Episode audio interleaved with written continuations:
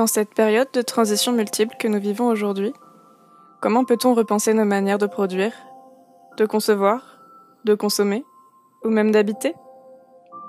De quelle marge d'action dispose-t-on pour être subversif et réellement changer la donne? L'objectif n'est pas ici d'apporter une vérité absolue, ni une solution miracle, mais bien de questionner les limites de nos modèles. Dans cette première saison, nous sommes allés interroger différents concepteurs et leur avons donné la parole là où les grands médias les oublient. Leur point commun, ils portent tous un regard critique sur les implications de leurs propres pratiques et tentent d'inventer d'autres façons de faire. Ils sont designers, artisans, ingénieurs ou architectes, mais également enseignants ou chercheurs. Je pense que c'est ça le levier qu'il faudrait déverrouiller, c'est cette ouverture de l'esprit. Donc c'est reconsidérer aussi le sens de la vie humaine. L'invité de cet épisode n'est pas designer, mais docteur en architecture, auteur et enseignant. Il s'appelle Mathias Rollo et il étudie le biorégionalisme, un courant de pensée venu d'Amérique qu'il cherche à adapter à la théorie architecturale pour repenser nos habitats plus proches de leurs environnements. Je pense que j'ai eu un engouement au fond de moi comme beaucoup en fait. Hein. Aujourd'hui, on est dans une, vraie forme de crise de vision de l'avenir et donc d'une forme de crise de vision du présent où dès les études, on se pose des questions, on est poussé aussi par un certain nombre à s'engager, prendre position. Et donc dès la fin de mes études, en, euh, en fait la fin du master et surtout le, le, début de ma thèse et ce qui a suivi, je me suis engagé de façon croissante sur un tas de sujets un peu variés, des sujets que je pourrais dire humains, avec le sujet de ma thèse qui portait sur l'habité. Et donc cette, cette histoire d'habitabilité petit à petit est montée assez crescendo chez moi d'une façon aussi critique, en me disant mais qu'est-ce que ça peut bien vouloir dire euh, habitabilité au final? Qui peut revendiquer quelque chose là-dessus et en quoi ça pourrait être déconstruit, cette forme de, mythologie de l'habitabilité et de l'habiter, avec euh, toute cette histoire française aussi autour du concept. Et puis, euh, disons d'un autre côté, des critiques plus sociales, sociétales. J'ai porté ça avec une réflexion sur la notion d'obsolescence, euh, qui m'apparaissait fort mal employé, voire dévoyé dans sa forme obsolescence programmée, qui me semblait partiellement vrai et partiellement pas du tout approprié comme terme. S'il s'agit de parler de sabotage industriel, parlons-en plus clairement. Et puis, en parallèle encore de ça, un engagement personnel écologique que j'avais pas encore vraiment euh, pu mettre dans des travaux euh, universitaires ou plus essayistes, mais disons dans des travaux écrits reconnus et qui a mûri chez moi jusqu'à à peu près à la fin de ma thèse, en, en 2016 environ, et où voilà, 2015, j'ai découvert cette idée de biorégion, qui assez vite m'a, j'ai eu une intuition, si, tu veux, d'être attiré très fort par ce concept, et j'avais l'intuition qu'il recoupait quelque chose que je voulais dire. Donc j'ai plongé corps et âme dans cette histoire, et j'ai découvert un vide terrible sur le sujet, c'est-à-dire qu'en effet, euh, on avait à l'échelle de la communauté des chercheurs francophones un oubli de 40 ans d'histoire de la pensée à peu de choses près, parce qu'en fait c'était aussi la poursuite d'une certaine façon de mes travaux sur l'habitabilité et l'obsolescence, et sauf que cette fois-ci avec un, vrai développement écologique, et en plus à la fois ce vide qu'il s'agissait peut-être de remettre en avant dans, dans notre communauté de recherche, euh, et en même temps un vrai vide pour le coup un peu total, même chez les fondateurs américains, sur l'idée d'architecture qui en fait n'a jamais été pleinement traité, a été vaguement évoqué à droite à gauche, et donc je me, je me suis lancé le défi euh, de m'y coller un petit peu, modestement, mais sérieusement. Voilà. Et donc toi, plus concrètement, comment tu mets en pratique cette éthique biorégionaliste? Je n'ai pas une pratique, j'ai des pratiques. C'est vachement important pour moi parce que je défends aussi en tant qu'enseignant ce fait que les écoles d'architecture ne mènent plus un DPLG, un diplôme par le gouvernement, mais à des études en architecture. Ensuite, il s'agit de refaire une formation pour être habilité à s'inscrire à l'ordre, formation que j'ai moi-même jamais faite. Donc en fait, je peux pas vraiment dire architecte en vérité. Je suis diplômé de l'école d'architecture et je suis un bon exemple du fait que ça mène à d'autres choses. Je suis pas le seul. Énormément de mes de mes amis aujourd'hui ont quitté l'architecture euh, parmi tous ceux qui étaient diplômés par déception, par agacement, par envie d'autre chose par ce choc de la frontière entre les études et la réalité, qui est particulièrement violent euh, dans le milieu de l'architecture aujourd'hui. Bref, je défends donc l'idée que non seulement l'architecture, c'est pas que la pratique de la maîtrise d'œuvre, on dit, la conception, la construction, mais euh, c'est aussi euh, du conseil, de l'expertise, du travail en cabinet, de la recherche évidemment, de l'enseignement, tout un tas de choses qui peuvent s'hybrider ensuite ensemble les unes les autres. Donc c'est ce que j'ai fait moi-même ces dernières années. J'ai pratiqué un peu en tant que donc architecte sans avoir le titre, euh, sur des petits projets euh, en indépendant ou collaboration. J'ai travaillé en tant que commissaire enquêteur. J'ai travaillé euh, en tant qu'expert pour des concours d'architecture et d'urbanisme, enfin, etc. Dans toutes ces pratiques, surtout finalement dans ma pratique d'enseignant, parce que c'est aussi une pratique, bien sûr celle de recherche, mais surtout celle d'enseignant, euh, moi, j'envisage la pédagogie en archi comme un, une forme d'activisme, c'est-à-dire que c'est là que je déploie le plus ma pratique de chercheur biorégionaliste et où j'ai euh, des espaces de parole en fait variés pour essayer de tester mes idées, d'essayer de tester celles des autres, de convaincre peut-être dans le meilleur des cas sur ces questions-là, en tout cas de perturber un état existant. Et c'est ça ma pratique biorégionaliste d'une certaine façon, c'est celle d'un pédagogue. Et donc comment tu expliques que cette pensée qui est née en Amérique depuis plusieurs décennies déjà ne soit pas plus appliquée globalement Et comment est-ce que tu penses qu'on pourrait l'appliquer justement à l'architecture? Alors, euh, pour que je puisse répondre à ta question, il faudrait qu'on puisse s'entendre sur le singulier quand tu dis cette pensée. En vérité, il y a des mouvements birégionalistes portés par des personnes qui sont en conflit depuis des décennies, ici, ailleurs.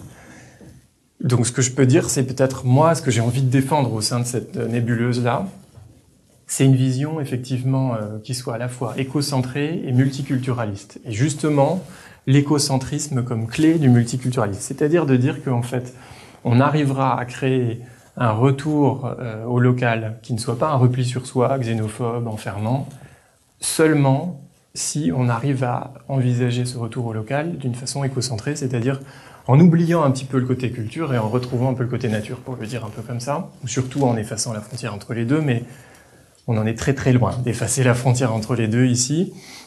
Euh, c'est-à-dire globalement l'idée qu'on se retrouve ici parce qu'on habite sur la montagne et non pas parce que le drapeau c'est celui-ci ou la langue c'est celle-ci ou mon grand-père habitait là. Voilà, en gros. Comment on peut préserver ensemble cette montagne et cette biodiversité en tant qu'habitant du lieu, que cohabitant avec d'autres espèces? Ça, pour moi, ce serait un biorégionalisme utile ici. Et ce serait donc très différent à la fois des régionalismes qui ont été très forts en Europe et en France depuis euh, bien 50 ans, mais c'est pas un régionalisme vert à nouveau, c'est pas à la Bretagne au Breton, mais avec des éoliennes. Et pour l'instant, je dois avouer qu'on en est très loin parce que même dans les débats actuels aujourd'hui sur la notion de biorégion, qui sont fort portés par des territorialistes, c'est-à-dire par des gens qui malgré tout portent encore une forme d'anthropocentrisme très fort, comment on gère ce territoire, comment on l'exploite, comment on le manage pour nos propres fins humaines, comme un moyen au service d'une fin. Tant qu'on restera là-dedans, pour moi, le concept de biorégion n'aura pas beaucoup d'intérêt par rapport à celui de territoire, qui est très bien, hein, mais qui n'est pas suffisant peut-être. En gros, voilà, je pense que c'est ça le levier qu'il faudrait déverrouiller, c'est, cette ouverture de l'esprit. Donc c'est reconsidérer aussi le sens de la vie humaine. Enfin, c'est des choses assez larges, assez profondes, assez difficiles. Et donc, ça me fait porter aussi une critique des, des solutions pragmatiques, euh, prêtes à porter, euh, aussi comme peuvent le faire des courants que j'aime bien par ailleurs, hein, mais euh, les colibris, ce genre de Cyril Dion, je sais pas qui, ce genre de personnes, très bien, mais dont on a l'impression parfois qu'en fait leur critique va du capitalisme vert à un refus de ce capitalisme vert, mais dont on pourrait sortir par ben, ce qu'on faisait déjà dans les années 90, quoi, les messages gouvernementaux, euh, couper l'eau du robinet en vous lavant les dents, éteignez la lumière en quittant la pièce, ce genre de petits actes répétés qui sauverait le monde. Moi, j'y crois pas du tout. Je pense que donc la révolution à mener est nécessairement encore à inventer. Et peut-être il y en a une partie dans ce que j'essaye de dire là, et moi-même, j'ai pas prétention d'y être arrivé. Mais en parler, c'est déjà commencer à le faire. Voilà. Et je suis profondément anti-industriel au fond de moi, un peu ludite. pourtant, j'ai un iPhone, un Mac, je l'ai posé là, et j'ai mes contradictions comme tout le monde. J'admire énormément les véganes, je défends beaucoup leurs pensées, je mange de la viande, j'ai des chaussures en cuir, voilà. Mais je trouve que c'est bien aussi d'être dans cette complexité-là. Donc de la même façon, en tant qu'habitant euh, à la pensée industrielle dans un monde industriel, j'ai toujours grandi dans ce monde-là comme tout le monde, euh, malgré tout, j'aurais tendance à me dire plutôt anti-industriel. Donc dans un certain sens, je pense qu'en effet, la révolution, ça reste une lutte fondamentale contre l'industrie et son monde, quoi que ça puisse signifier au sens large. Mais encore une fois, moi le premier, on est loin d'être arrivé. Pour déconstruire cette pensée-là et pas juste ses conséquences, c'est-à-dire revenir au fondement de ce qui fait qu'on trouve que c'est nécessaire d'avoir une industrie, ça va nécessiter un changement cognitif majeur. Et donc, euh, il faut rester modeste et démarrer maintenant à la fois. Pour en revenir un peu plus précisément à l'architecture, on peut observer actuellement que la globalisation des savoir-faire en architecture a entraîné une forme de décorrélation entre les matériaux utilisés et le milieu. Par exemple, en Afrique, maintenant on utilise plutôt des parpaings et on construit selon des modèles de pavillons occidentaux alors que c'est pas du tout adapté au milieu là-bas. Et ça crée des bâtiments qui supportent très mal les conditions climatiques. Donc comment est-ce que tu penses que le biorégionalisme pourrait permettre d'éviter cette homogénéisation des techniques, mais à la fois pourrait aussi permettre une porosité culturelle pour pas tomber dans cette forme de repli nationaliste dont tu parlais Oui, j'ai une réponse à ça personnelle, mais je pense que la façon de d'y parvenir, c'est de saisir euh, les composantes, euh, je vais le dire avec le champ lexical, euh, imaginaire, esthétique, sensible, émotionnel, du biojournalisme, pas ces composantes rationnelles. Encore une fois, euh, non seulement pas des solutions prêtes à porter, mais même c'est pas des questions de logique ou de système. Euh, pour le dire un peu plus clairement, peut-être que ce qui est à l'œuvre derrière ces parpaings en Afrique tels que tu les donnes, mais en fait ces parpaings ici, c'est la même chose. C'est l'imaginaire qui est vendu par une publicité, par un système de consommation, qui fait des esprits consommatoires, euh, qui, qui fait des esprits progressistes aussi, mais dans ce sens un peu industriel, quoi, d'un progrès technique. Et c'est cette déconstruction de l'imaginaire, euh, Serge Latouche a une belle formule, décolonisation de l'imaginaire. Et là, on voit bien que c'est effectivement tous ces pays qu'on appelle affreusement en développement, où il y a eu une colonisation de l'imaginaire, et donc ils tendent à se raccrocher à ce modèle dont nous, on essaie de sortir mais en fait. D'ailleurs, on dit qu'on essaie d'en sortir, mais on ne le fait pas du tout. Bref, je pense que la grande arme du biorégionalisme, c'est cette faculté esthétique, en fait. Je ne sais pas si le mot est bon, mais j'ai envie de dire ça, esthétique. De donner un désir d'autre chose, en fait, un désir vraiment euh, charnel, quoi, un désir euh, imagé, un désir. Euh, et donc aussi, là, peut-être ça rejoint des questions de design. C'est ce que j'ai essayé de traiter, design au sens large. Alors, je dois dire que je, je ne connais rien et je ne comprends rien au design. Voilà, je l'ai dit, mais je le pense vraiment. Donc j'emploie ce mot le moins possible pour éviter de dire des âneries, disons de la conception. Voilà, je vais dire plutôt ça. C'est là que ça touche les concepteurs et les conceptrices. C'est ce que j'ai essayé de traiter dans la dernière partie de mon livre Les territoires du vivant, en parlant de l'entrelacement entre éthique et esthétique. Je crois qu'on devrait être plus conscients collectivement, euh, nous, concepteurs, conceptrices, des façons dont les esthétiques qu'on propose sont liées à des sous-entendent des éthiques particulières, c'est-à-dire ces formes sous-entendent des manières d'être, et que exactement comme un vêtement sous-entend l'appartenance à une communauté, euh, ce genre de choses, et, que donc nous on a, on a une marge de manœuvre là-dessus. Quelle serait l'esthétique du biorégionalisme Elle reste à inventer, et elle serait inventée d'une façon qui ne soit ni experte ni populaire, mais justement peut-être dans un dialogue. Peut-être c'est très naïf de le dire, voire c'est impossible, mais théoriquement, ce serait bien en tout cas d'imaginer ça. Toujours par rapport à ce concept d'architecture qui est très lié à un milieu, puisqu'une architecture c'est typiquement plutôt conçu pour être relativement pérenne, comment est-ce qu'on pourrait chercher à concevoir notre habitat en se basant sur des données spécifiques au territoire, alors que ces données vont justement probablement être bouleversées plus ou moins de façon prévisible dans les prochaines décennies? Est-ce que tu penses qu'on devrait plutôt, par exemple, construire des choses très durables et très résilientes, ou au contraire construire plus éphémères pour être plus adaptable aux fluctuations du milieu? Oui, bah, les deux sont des bonnes réponses, effectivement. Je dirais pas euh, que l'architecture c'est fait pour durer, je dirais que l'architecture est située. Et que de par sa situation, effectivement, elle est prise avec des temporalités, et donc ce genre de, dialectique entre l'éphémère et le durable, parce qu'elle est située quelque part. C'est une définition personnelle de l'architecture, mais cette situation, euh, cet ancrage, c'est même ancré, c'est-à-dire il y a une question d'enracinement dans l'architecture, même éphémère, et sinon, pour moi, on passe dans le design architectural, on pourrait dire, ou spatial, ou je sais pas quoi. Qui est très bien aussi. Bref.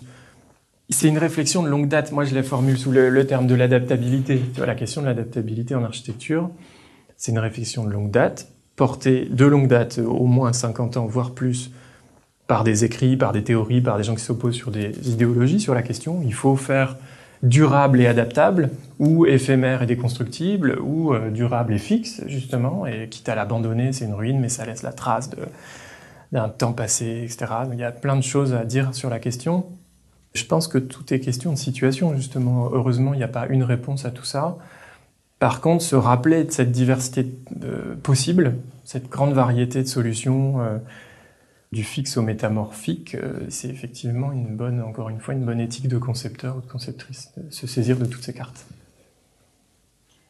Après, on peut, pardon, on peut aussi penser de l'hybride. Et là, c'est une banalité. Là, on est dans un bâtiment qui est complètement hybride entre des choses qui sont quand même un peu dures, des choses qui sont facilement remplaçables et des choses qu'on change euh, très rapidement. C'est aussi quand même une banalité que de, que de rappeler que n'importe quel bâtiment est fait de temporalités euh, différentes, de durabilité différentes. Donc si on arrivait à atteindre ce modèle biorégionaliste, on raisonnerait plus d'un point de vue mésocentré et non plus d'un point de vue anthropocentré. Donc ça, c'est un peu l'objectif suprême, on va dire. Euh, donc nécessairement, ça redéfinirait beaucoup de choses dans nos modes de production et dans notre façon de concevoir. Qu'est-ce que tu vois, toi, comme principale transformation de ce point de vue? Déjà, je me rappelle, je connais mal Marx, mais j'en ai lu un peu. Il y a un truc qui m'a beaucoup parlé. C'est un moment du Capital où Marx dit, mais en fait, il faut se rappeler aussi qu'on n'a pas toujours été différencier, diviser de cette façon-là entre le médecin, le pêcheur, l'agriculteur, le musicien, et que quand même euh, une grande part, euh, en fait, l'humanité non occidentale n'est pas divisée de cette façon-là. C'est des choses donc qu'on voit encore aujourd'hui dans un certain nombre de communautés où il y a des roulements. Euh, un jour on va pêcher, le lendemain on est musicien, le lendemain on retourne pêcher, après on s'occupe des enfants, etc. C'est un peu ce qui s'est passé en France pendant la crise du coronavirus là. On est redevenus tous euh, multitâches, ne serait-ce que d'un point de vue euh, de garde d'enfants, d'éducation, d'accompagnement. Mais on ne sait pas l'accepter, c'est-à-dire que pour parler des milieux qui me concernent, on a parlé de continuité pédagogique, il fallait faire comme si de rien n'était. C'est-à-dire que oui, on a les enfants à la maison, mais il faut continuer à télétravailler, produire autant qu'avant, on compte toujours le nombre d'heures. En fait, il faut qu'on n'a pas accepté que pendant un temps au moins, on pouvait redevenir ces personnes un peu... Euh, avec une vie plus riche en fait malgré tout quand même à la fin où, on est un peu assistante maternelle et un peu cuisinier et un peu tout ce qu'on veut. Et je crois que c'est un peu ma réponse quelque part euh, parce que ça c'est accessible et pourtant c'est un bouleversement majeur. On peut tous le faire dès maintenant mais ça bouleverse complètement nos vies. Arrêtez juste de se considérer avec cette casquette euh, ce métier, ce curriculum vitae, ces années d'expérience, cette expertise, je sais pas quoi, et juste euh, essayer de faire qui nous semble juste, ce qui a besoin d'être fait, euh, agir là où on est, avec ce qu'on a.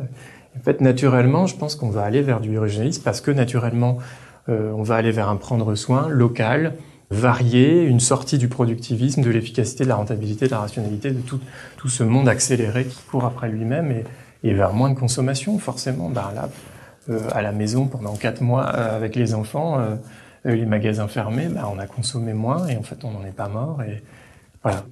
Je pense que peu de gens l'ont pris comme ça et ça a été difficile cette euh, crise pour beaucoup. Moi, le premier, euh, c'était vraiment pas des moments très heureux, mais euh, dans le meilleur des cas, peut-être que c'est à cause de nous-mêmes, peut-être que c'est parce qu'on n'a pas eu la force de s'avouer à nous-mêmes que peut-être il n'est qu'à nous de refuser un certain nombre de choses, de se faire comme si, faire comme si de rien n'était qu'on voulait nous, nous imposer.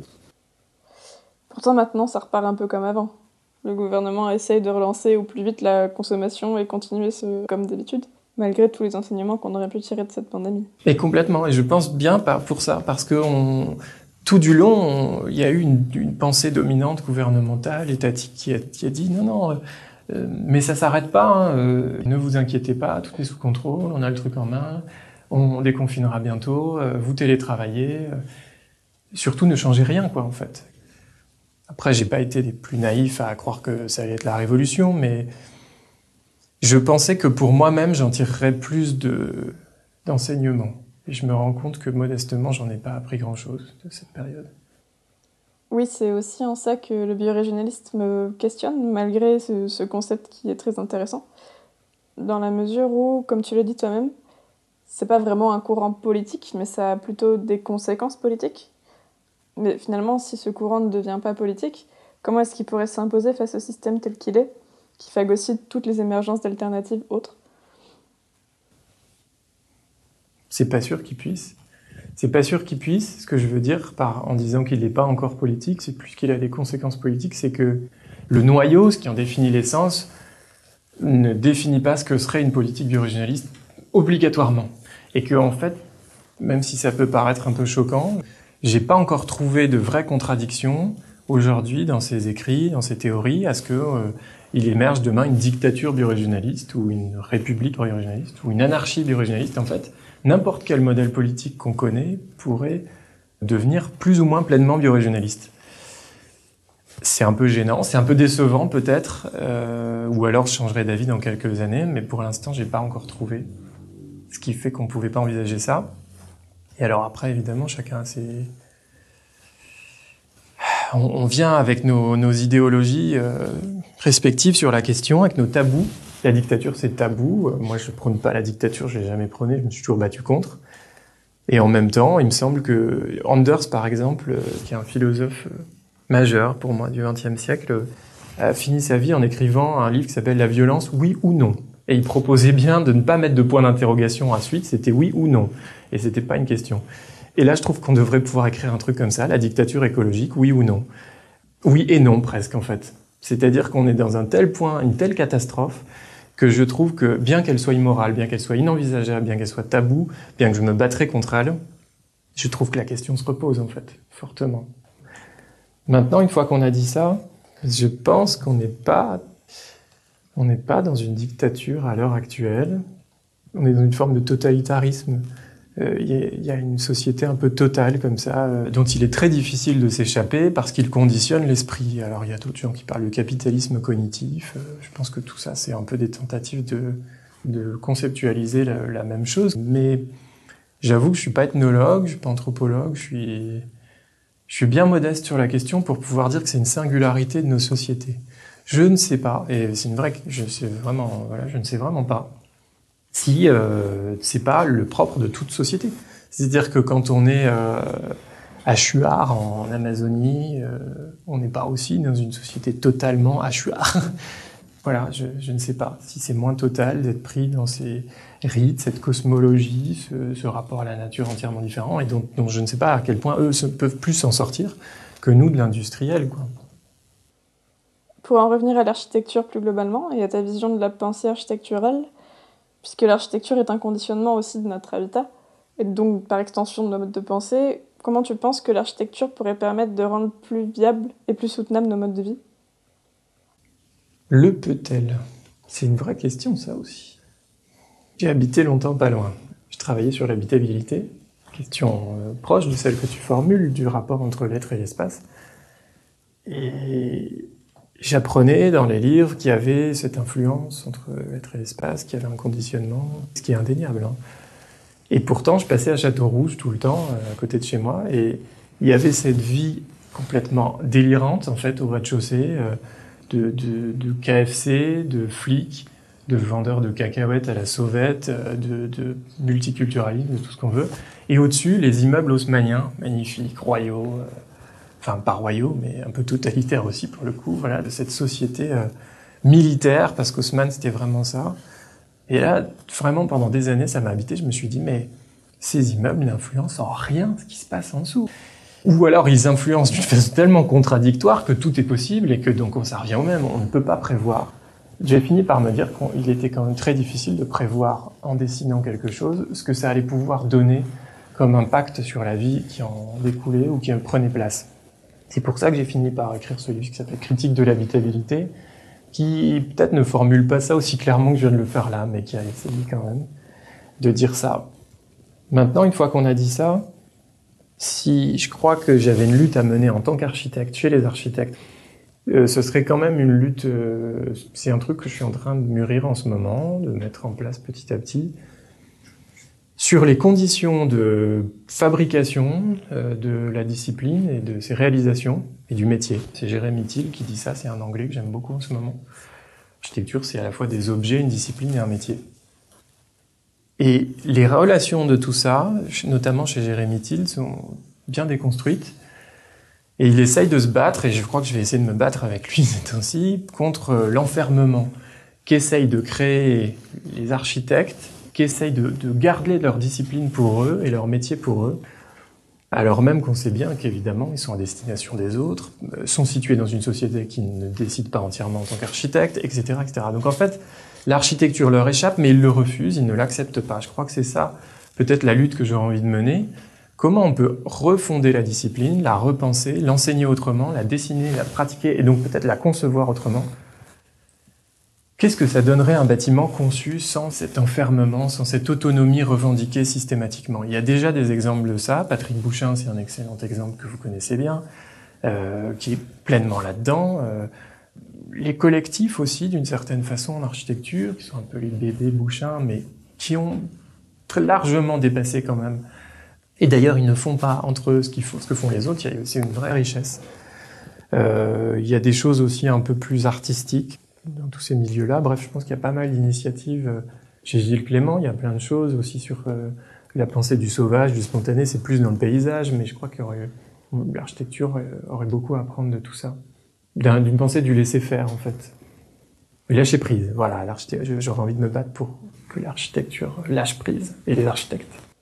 Et d'ailleurs, tu es auteur d'un livre sur la conception architecturale, et donc en tant qu'enseignant, tu as aussi un regard assez critique sur tout ça. Selon toi, quelles limites tu vois principalement à cette façon d'enseigner et à cette manière de faire projet qu'on nous inculque?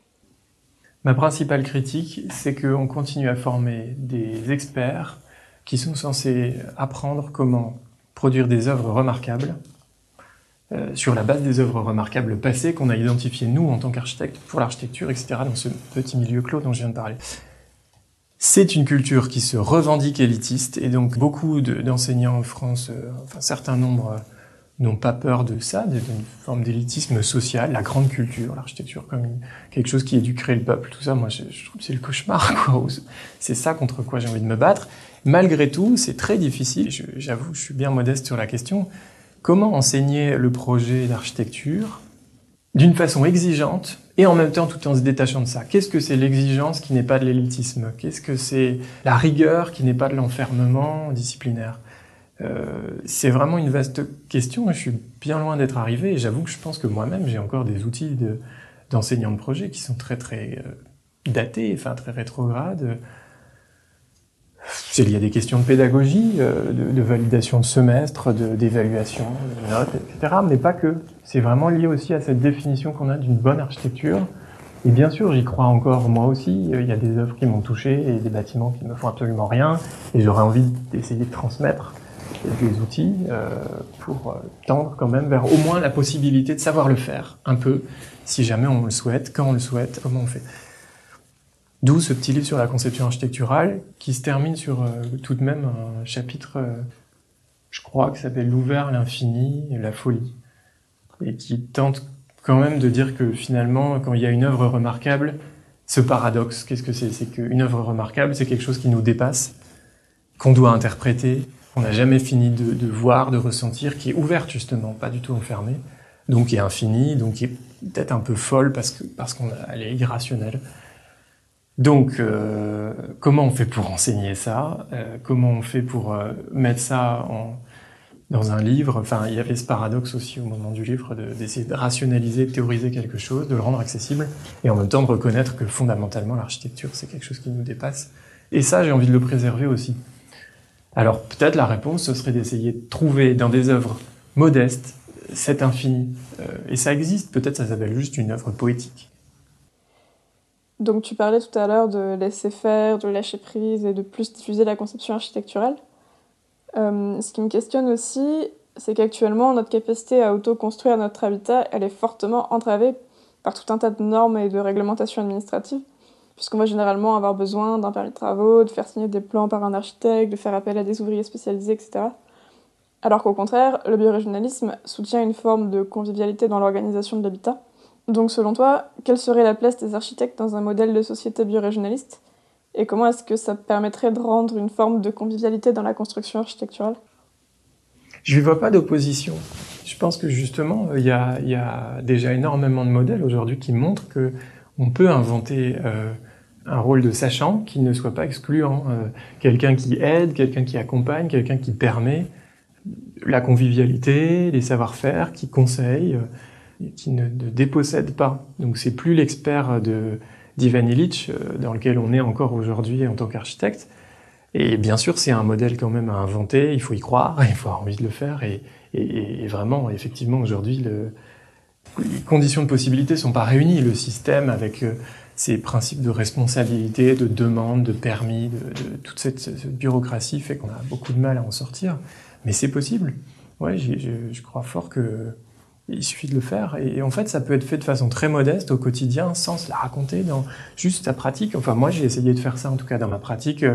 C'est pas un truc que j'ai théorisé, dont, dont, je pense avoir rien inventé, mais juste se comporter autrement avec les entreprises, avec euh, les clients, déjà arrêter de les appeler les clients, ou euh, accepter les imprévus sur le chantier, euh, la surprise, je sais pas, ce genre de choses font que c'est accessible malgré tout dans les interstices du système dès aujourd'hui, je crois.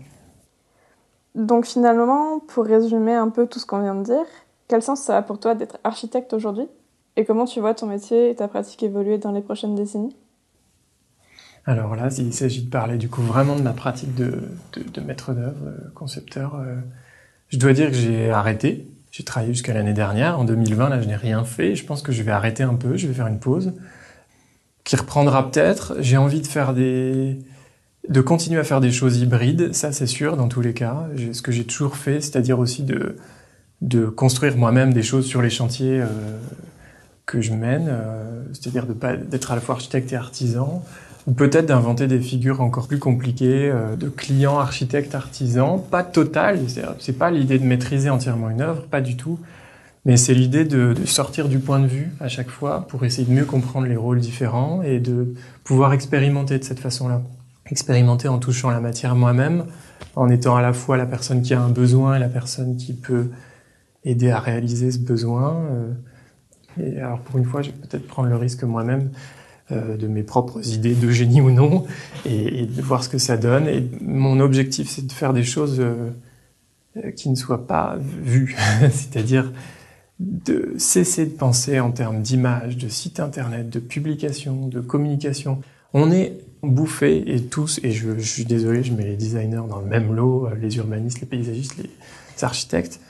Je pense qu'il y a une telle fusion entre conception du projet, réussite d'un concours, avec ce que ça suppose de projection d'images, de personnes qu'on imagine regarder ces images, etc.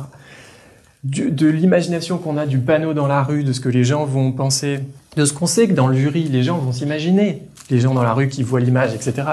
Ce système des images qui est entrelacé de la réalisation du concours à la mise, à la prise par un photographe et la mise en ligne sur un site qui fait qu'on va avoir d'autres commandes. Tout ça, à mon avis, euh, nous digère complètement et fait les projets à notre place. C'est l'image qui fait le projet sans qu'on s'en rende compte. Donc j'ai envie de faire des projets dont je ne communiquerai jamais, pour voir si ça peut me permettre d'avancer d'un point de vue esthétique ou si je suis trop digéré d'ores et déjà par ce système des images. Voilà. Très bien. Merci beaucoup. Merci à toi.